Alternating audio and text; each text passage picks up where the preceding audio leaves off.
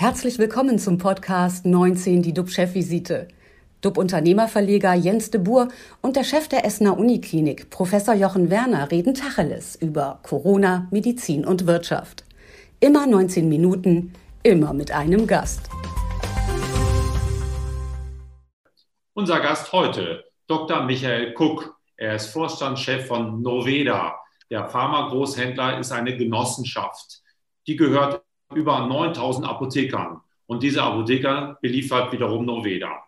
Auch mit, oder Apotheken, auch mit BioNTech zum, äh, zum Verimpfen in den Arztpraxen. Cook ist Experte für die Herausforderungen bei der Lieferlogistik für die Impfkampagne.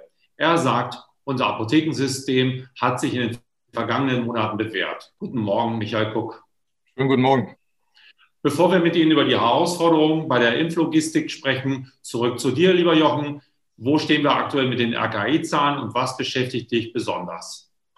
Ja, am 184. Tag des deutschen Lockdowns meldet das RKI 7500 Neuinfektionen. Das sind etwa 3400 weniger als vor einer Woche. Also der Abwärtstrend hält erfreulicherweise an, drückt sich auch aus in dem Sieben-Tages-Inzidenzwert mit jetzt 141. Wie sieht es bei uns an der Essener Uniklinik aus? Wir behandeln aktuell 75 Covid-19-Patienten stationär, 39 davon auf den Intensivstationen. Was mich beschäftigt, das ist eine gestrige Veranstaltung, die ich als Co-Moderator bei der Kurzvorstellung von elf Unternehmen im Gesundheitswesen begleiten durfte. Allen Unternehmen gemeinsam ist der wirklich starke digitale Ansatz gleich, ob es sich um Plattformlösungen handelt, um ein Gerät zur Sturzerkennung oder eben auch um verschiedene Methoden zur Prozessoptimierung. Eines wurde bei den ganzen Präsentationen absolut deutlich. In Deutschland haben wir einen hohen Grad an Innovationskraft und das auch im Gesundheitswesen gepaart mit reichlich Erfahrung. Immerhin gelten wir ja immer noch als ein gutes, manche sagen auch das beste Gesundheitswesen der Welt. Mit diesen Ansätzen, davon bin ich wirklich überzeugt, wird es gelingen, medizinisches Personal über Digitalisierung zu entlasten und die Versorgungsqualität unserer Patientinnen und Patienten relevant zu erhöhen. Diese beiden Ziele können durch das Krankenhaus-Zukunftsgesetz zum Erfolg für unsere Gesellschaft werden. Die hierzu dringend notwendige Bereitschaft in der Breite, dass man jetzt auch sich verändern will, das hat die Pandemie eindeutig beschleunigt. Die Grundlage hierfür legte unser Bundesgesundheitsminister Jens Spahn über mehrere Digitalisierungsinitiativen, wozu auch das 4,3 Milliarden Euro umfassende Zukunftsprogramm Krankenhaus gehört. Und das Ganze sollte uns mal ein bisschen optimistisch stimmen lassen. Jetzt freue ich mich gleich auf unseren Gast. Ich freue mich auf Herrn Cook und vorher noch einmal das Wort zu dir, lieber Jens. Was geht dir denn so durch den Kopf? Tja, mich beschäftigt der Umgang mit Impfverweigerern. Denn es müssen sich möglichst viele impfen lassen, damit wir dann irgendwann eine sogenannte Herdenimmunität bekommen. Das, äh, man spricht dann von 75 bis 80 Prozent der Bevölkerung, die den Peaks haben müssen oder eben auch die vielleicht Covid gehabt haben, also Antikörper. Damit können wir dann wieder unbeschwert leben und reisen. Wir können shoppen gehen, wir können in die Innenstädte gehen. Doch zu viele sind immer noch verwirrt. Es gibt natürlich viele Fake News im Internet und die Gefahren werden aufgebauscht. Dabei hat doch gestern auch nochmal unser oder dein Chef-Virologe, Professor äh, Dittmar, gesagt und klargestellt, dass das Risiko der Nebenwirkung gering ist und dass eigentlich die Antibabypille gefährlicher ist. Ja, die Pille wird aber trotzdem geschluckt, weil es da einen klaren Anreiz gibt, sie zu nehmen. Bei Passion lässt sich leichter über Risiken offensichtlich hinwegsehen. Also müssen wir auch auf der anderen Seite Anreize schaffen, damit äh, wir äh, uns zum Impfen bekennen und äh, uns impfen lassen. Da sind wir auch auf einem, ja, auf einem relativ guten Weg. Die Bundesregierung will Geimpfen bald wieder erlauben, mehr an der Normalität teilzunehmen. Vielleicht schon nächsten Samstag werden Entscheidungen gefallen, fallen. Ähm, Geimpfte sind nicht mehr ansteckend oder weniger ansteckend. Und äh, ja, die, die Skeptiker, die müssen wir, ja, bekehren ist wahrscheinlich das falsche Wort, aber weiter informieren. und vielleicht müssen Sie auch etwas neidisch werden, damit Sie auch sagen, ich mache das auch. Klar ist, überzeugen mit Aufklärung, mit Anreizen ist besser. Tja, aber im Ernstfall werden wir auch mal über Konsequenzen nachdenken müssen für sogenannte Impfverweigerer. In Neuseeland hat man da ist man einen Schritt weiter gegangen. Beim neuseeländischen Zoll sind jetzt neun Mitarbeiter rausgeflogen, die sich partout nicht haben impfen lassen wollen. Das ist natürlich schon drastisch für die Betroffenen. Aber dort sind die Regeln klar. Es gibt wie bei uns keine allgemeine Impfpflicht. Wer sich nicht impfen lassen will, kann aber nicht im infektionsgefährdeten Hochsicherheitsbereich arbeiten. Für die Zollmitarbeiter gab es keinen anderen Job irgendwo in der Behörde. Deshalb müssen sie jetzt die Konsequenzen tragen. Neuseeland hat äh, mit diesem Gesamtkurs die Pandemie sehr, sehr gut im Griff. Den Lockdown können wir nur beenden, wenn wir genügend Menschen geimpft haben. Das haben wir gesagt. Dazu brauchen wir Impfstoff und den liefert unter anderem der Pharmagroßhändler äh, Noveda. Vorstandschef Dr. Michael Kuck ist heute unser Gast. Herr Kuck, Sie liefern Impfstoffe an die Apotheken aus, die diese dann wiederum äh, ja, an die Arztpraxen bringen. Was ist die größte logistische Herausforderung bei der Impfstoffverteilung? Die aufwendige Kühlung? Also die Kühlung ähm, ist mit Sicherheit äh, eine große Herausforderung. Sie wissen wahrscheinlich, äh, BioNTech äh, wird mit minus 70 Grad angeliefert, also ultra tief gekühlt. Der Impfstoff äh, wird dann bei uns äh, kontrolliert aufgetaut wird dann in großen äh, Kühlzellen ähm, entnommen, den größeren Gebinden, wird dann neu verpackt, äh, entsprechend den Bestellungen der Ärzte und Apotheken. Das ist alles sehr aufwendig, ist recht komplex. Wir haben dafür neue Prozesse entwickeln müssen, haben das Ganze aber hervorragend im Griff und das läuft auch sehr gut. Und die Kette pharmazeutischer Großhandel äh, Apotheke und Arzt äh, bewährt sich ja ganz offensichtlich. Äh, wir haben ja gesehen, ähm, als wir nach Ostern angefangen haben, praktisch einen Tag später schon, haben sich die Impfzahlen verdoppelt. Und aus unserer Sicht ist es eher ein bisschen unverständlich, dass diese klassische Versorgungskette eigentlich nicht schon viel früher eingebunden worden ist. Das hätte sicherlich früher passieren können. Und wenn man die Erfolge sieht und sieht, wie es jetzt am Schnürchen läuft, dann äh, kann man das, glaube ich, auch nachvollziehen. Und äh, nur mal ein anderes Beispiel. Die Ärzte in Deutschland äh, verimpfen jedes Jahr äh, 30 Millionen Grippedosen, ähm, Grippeimpfstoffdosen und das völlig geräuschlos werden von uns beliefert über die Apotheken. Äh, das ist einfach eingeübt. Und deswegen ist es ein bisschen schwer verständlich, dass wir hier äh, auf, das, auf das Wissen und auf das Know-how dieser Kette nicht schon viel früher zurückgegriffen haben. Liegt es möglicherweise daran, dass wir anfangs überhaupt keinen oder wenig Impfstoff hatten, dass diese Kette nicht genügend berücksichtigt wurde? Ja, das mag sein. Natürlich, wir haben ja auch heute noch äh, nicht genügend Impfstoff. Also es ist nach wie vor eine Mangelverwaltung. Ähm, auch das stellt uns übrigens äh, auch als pharmazeutischer Großhandel für, vor besondere Herausforderungen. Denn wir müssen äh, auch garantieren, dass die, Verteilung, dass die Verteilung einigermaßen gerecht äh, funktioniert. Das heißt, äh, in jeder Verteilrunde müssen wir schauen, wie viele Apotheken haben bestellt, wie viele Ärzte sind an diese Apotheken äh, letztendlich angeschlossen. Dazu sind wir gehalten, äh, vom Bundesgesundheitsministerium die Verteilschlüssel der Bundesländer zu berücksichtigen. Also wir müssen aufpassen, dass kein Bundesland zu viel oder zu wenig bekommt.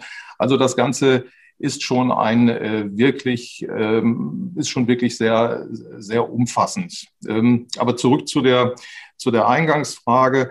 Äh, ja, äh, möglicherweise ist das ein Grund, dass man mit den Impfzentren begonnen hat. Aber ich glaube, es wäre sinnvoll gewesen, man hätte sich zuvor einmal zusammengesetzt und hätte sich überlegt, wie kann man das Ganze denn vernünftig organisieren. Wir haben jetzt heute praktisch ja zwei Wege nebeneinander. Äh, und ich glaube, solange es so wenig Impfstoff gibt wie heute, ist das nicht sinnvoll. Ne? Also wenn wir irgendwann so viel haben, dass die Ärzte es nicht mehr schaffen, äh, können zu impfen, äh, dann sieht es vielleicht anders aus. Das mag sein. Aber im Moment würde ich sogar dafür plädieren, den Impfstoff, den es heute in, die, in den Impfstoffzentren gibt, eher umzuleiten auf die Hausärzte.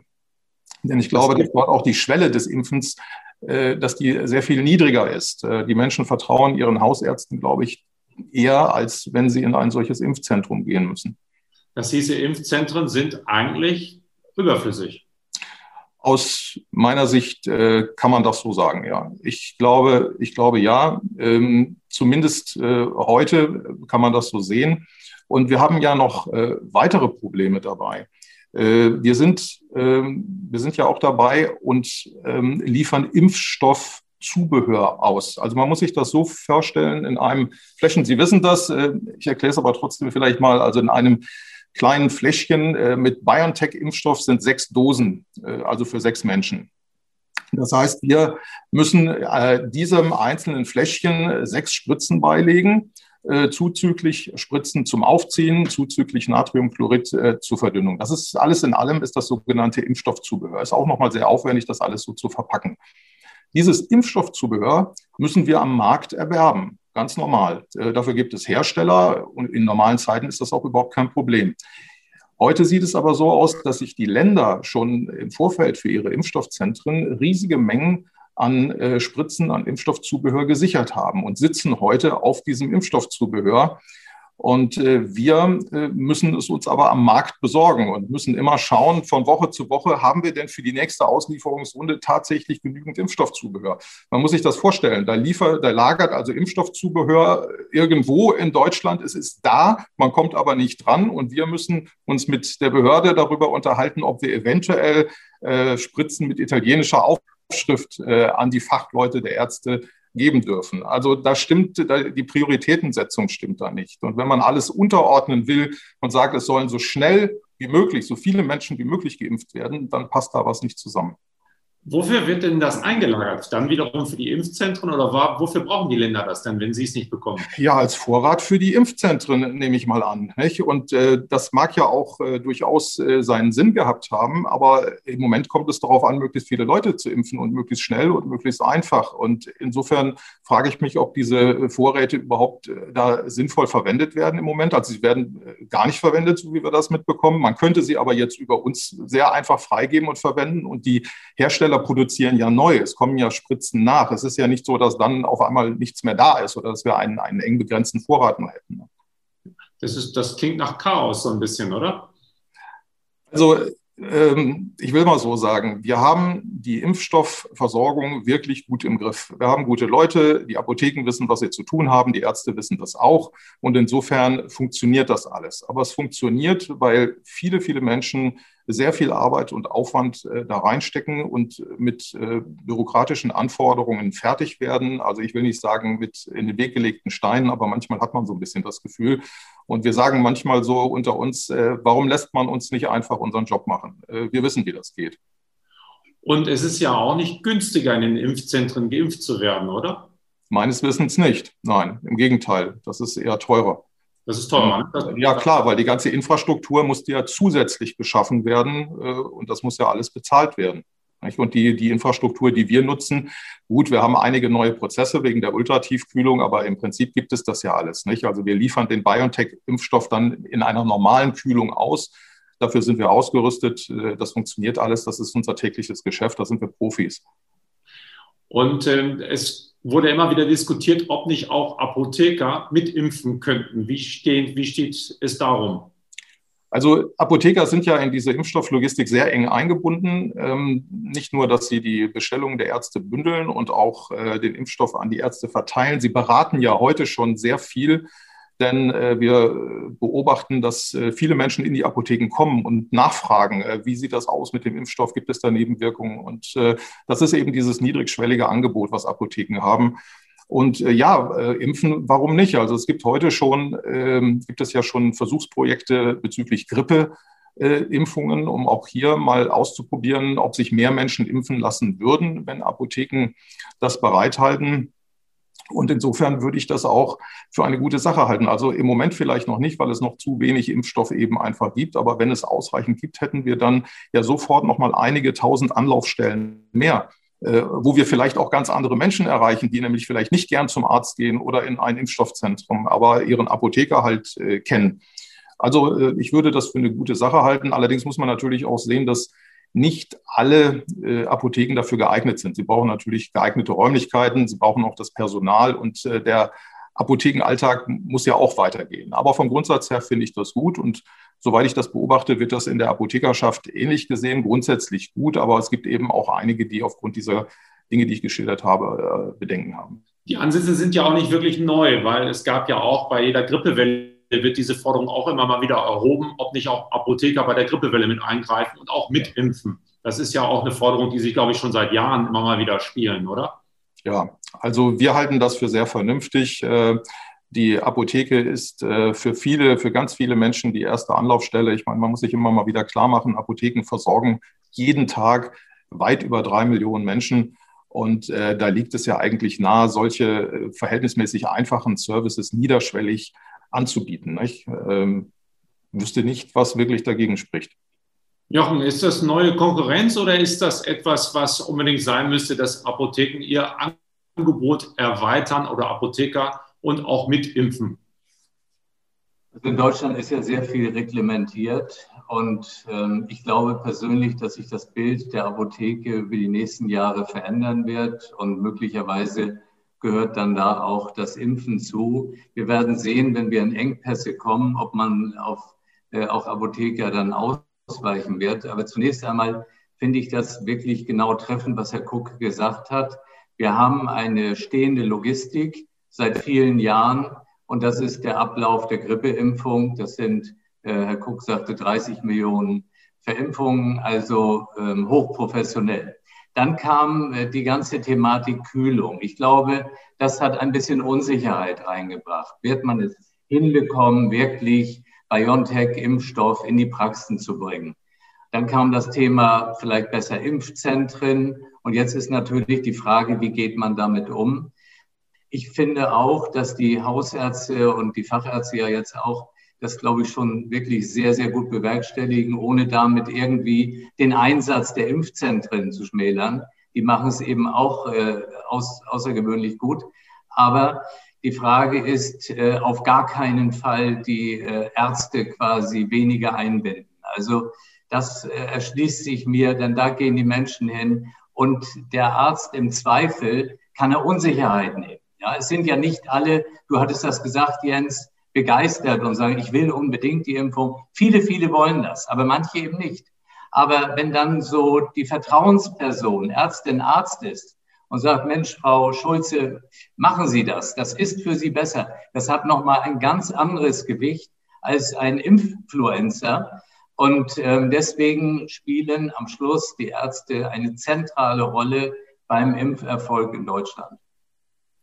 Wenn ich mich persönlich betrachte, ich gehe, glaube ich, viermal im Jahr in die Apotheke und ich habe keinen Hausarzt, den werde ich wahrscheinlich irgendwann mal finden. Also von daher hätte ich mehr Kontakte zur Apotheke. Aber vielleicht nochmal zurückgeblickt. Also man sagt ja so schön, wenn man vom Rathaus zurückkommt, ist man schlauer. Herr Kuck, würden Sie ihm nachträglich betrachtet sagen, man hätte von vornherein, wenn man mit Ihnen frühzeitig gesprochen hätte, auf die Impfzentren verzichten können, wenn man vorzeitig mal einen, einen Roundtable gemacht hätte? Also äh, in der Tat, das alles jetzt im Nachhinein so zu bewerten, ist natürlich nicht ganz einfach. Ähm, die Kühlung war in der Tat äh, ein Thema, warum die Impfzentren gebaut worden sind. Ähm, ich habe aber auch äh, gehört, ein Grund war, dass man Sorge gehabt hat, wie die gesellschaftlichen Zustände werden. Man brauchte also zentrale Zentren, um die in Anführungszeichen verteidigen zu können besser. Also es hatte wohl, wohl mehrere Gründe, warum man das gemacht hat. Was aber die, die Kühlung angeht, da gab es ja relativ schnell dann Entspannung ähm, in dem Sinne, dass wenn der, ähm, wenn der Impfstoff ähm, kontrolliert aufgetaut wird, dass er dann noch äh, eine lange Zeit, also über 120 Stunden, noch verwendbar ist, wenn man ihn bei zwei bis acht Grad kühlt, wie, wie andere Impfstoffe auch. Äh, und das konnten wir, hätten wir auch von Anfang an sicherstellen können, wenn man uns denn gefragt hätte. Ähm, wir sind letztendlich in dieses ganze Thema äh, erst ja, Ende Februar, Anfang März diesen Jahres involviert worden. Äh, eine sehr, sehr kurze Vorlaufzeit dann, um die ganze, äh, die ganze Sache auf die Beine zu stellen. Ähm, das hätte nicht sein müssen. Also wir haben das geschafft, gar keine Frage. Wir haben tolle Mitarbeiter, da hat jeder wirklich angepackt. Ähm, und unsere Aufgabe war es einfach jetzt, unseren Beitrag zu leisten, damit wir endlich alle aus dieser Pandemie herauskommen. Und äh, das haben wir auch gemacht, aber es, es wäre sicherlich äh, einfacher gegangen. Und ich glaube, wenn wir früher angefangen hätten, ähm, wären wir auch schon weiter beim Impfen. Vorausgesetzt, der Impfstoff wäre da gewesen natürlich. Das äh, führt mich zu meiner ja, fast letzten Frage. Die Apotheke der Welt, das ist ja Indien und die, die Pandemie hat Indien ja sehr stark im Griff. Gibt es bei Ihnen Engpässe, was die Medikamentenbelieferung in Gänze anbelangt? Also die Situation in Indien, ähm, die sehen wir mit ganz großer Sorge, äh, nicht nur wegen der katastrophalen Zustände da. Das ist ja wirklich, äh, man möchte es sich ja gar nicht anschauen, die armen Menschen dort. Ähm, aber natürlich hat das Auswirkungen. Also äh, Sie wissen, die meisten, allermeisten Wirkstoffe, die nach Europa kommen, werden in Indien und in China hergestellt die Arzneimittelversorgung der Bevölkerung hier mit Fertigarzneimitteln äh, werden zu 70 Prozent äh, oder 80 Prozent sogar über Generika gesteuert, also nachgemachte äh, Medikamente. Und davon äh, sind ebenfalls 40 Prozent der Werk Werk Wirkstoffe werden in Indien hergestellt. Das ist erstmal die Ausgangssituation. Und wenn dort die ähm, Lieferung äh, abnimmt oder Exportverbote kommen, weil man dort die Wirkstoffe für die eigene Bevölkerung ähm, äh, braucht, dann kommen wir in Deutschland und in Europa in wirklich ganz erhebliche Probleme. Wir beobachten das seit einigen Jahren schon kritisch, äh, dass immer mehr Produktionsverlagerungen nach Indien erfolgen. Äh, das hat unterschiedliche Gründe.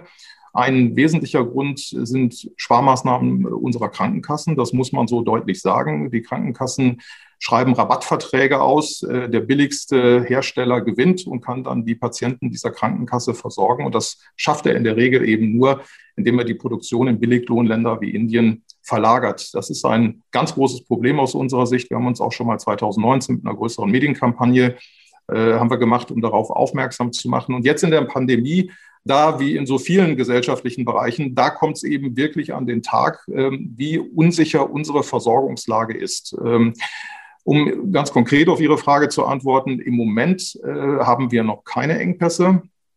Das ist aber auch kein Wunder, äh, denn wir äh, haben jetzt die Arzneimittel, die vor sechs Monaten vielleicht hergestellt worden sind oder noch länger.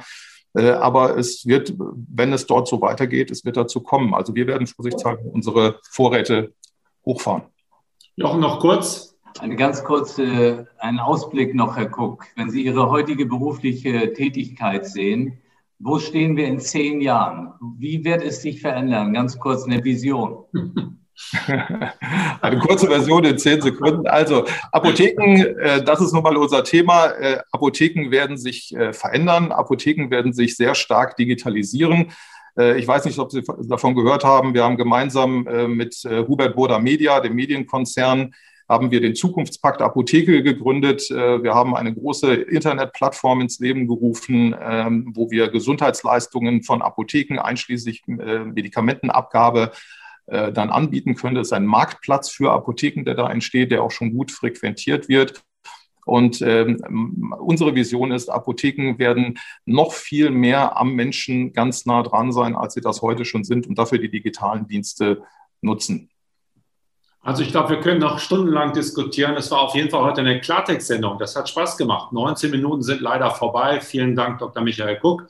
Unsere Talkgäste am Mittwoch sind die Franchise Expertin Gabriele Krüger von Pizzahead und Dominik Graven, Kommunikationschef beim Kölner Reiseanbieter 1A Vista. Also es geht dann auch um Gastronomie und Tourismus und äh, ja, Neues aus zwei hart vom Lockdown betroffenen Branchenbereichen, die auf einen Neustart hoffen.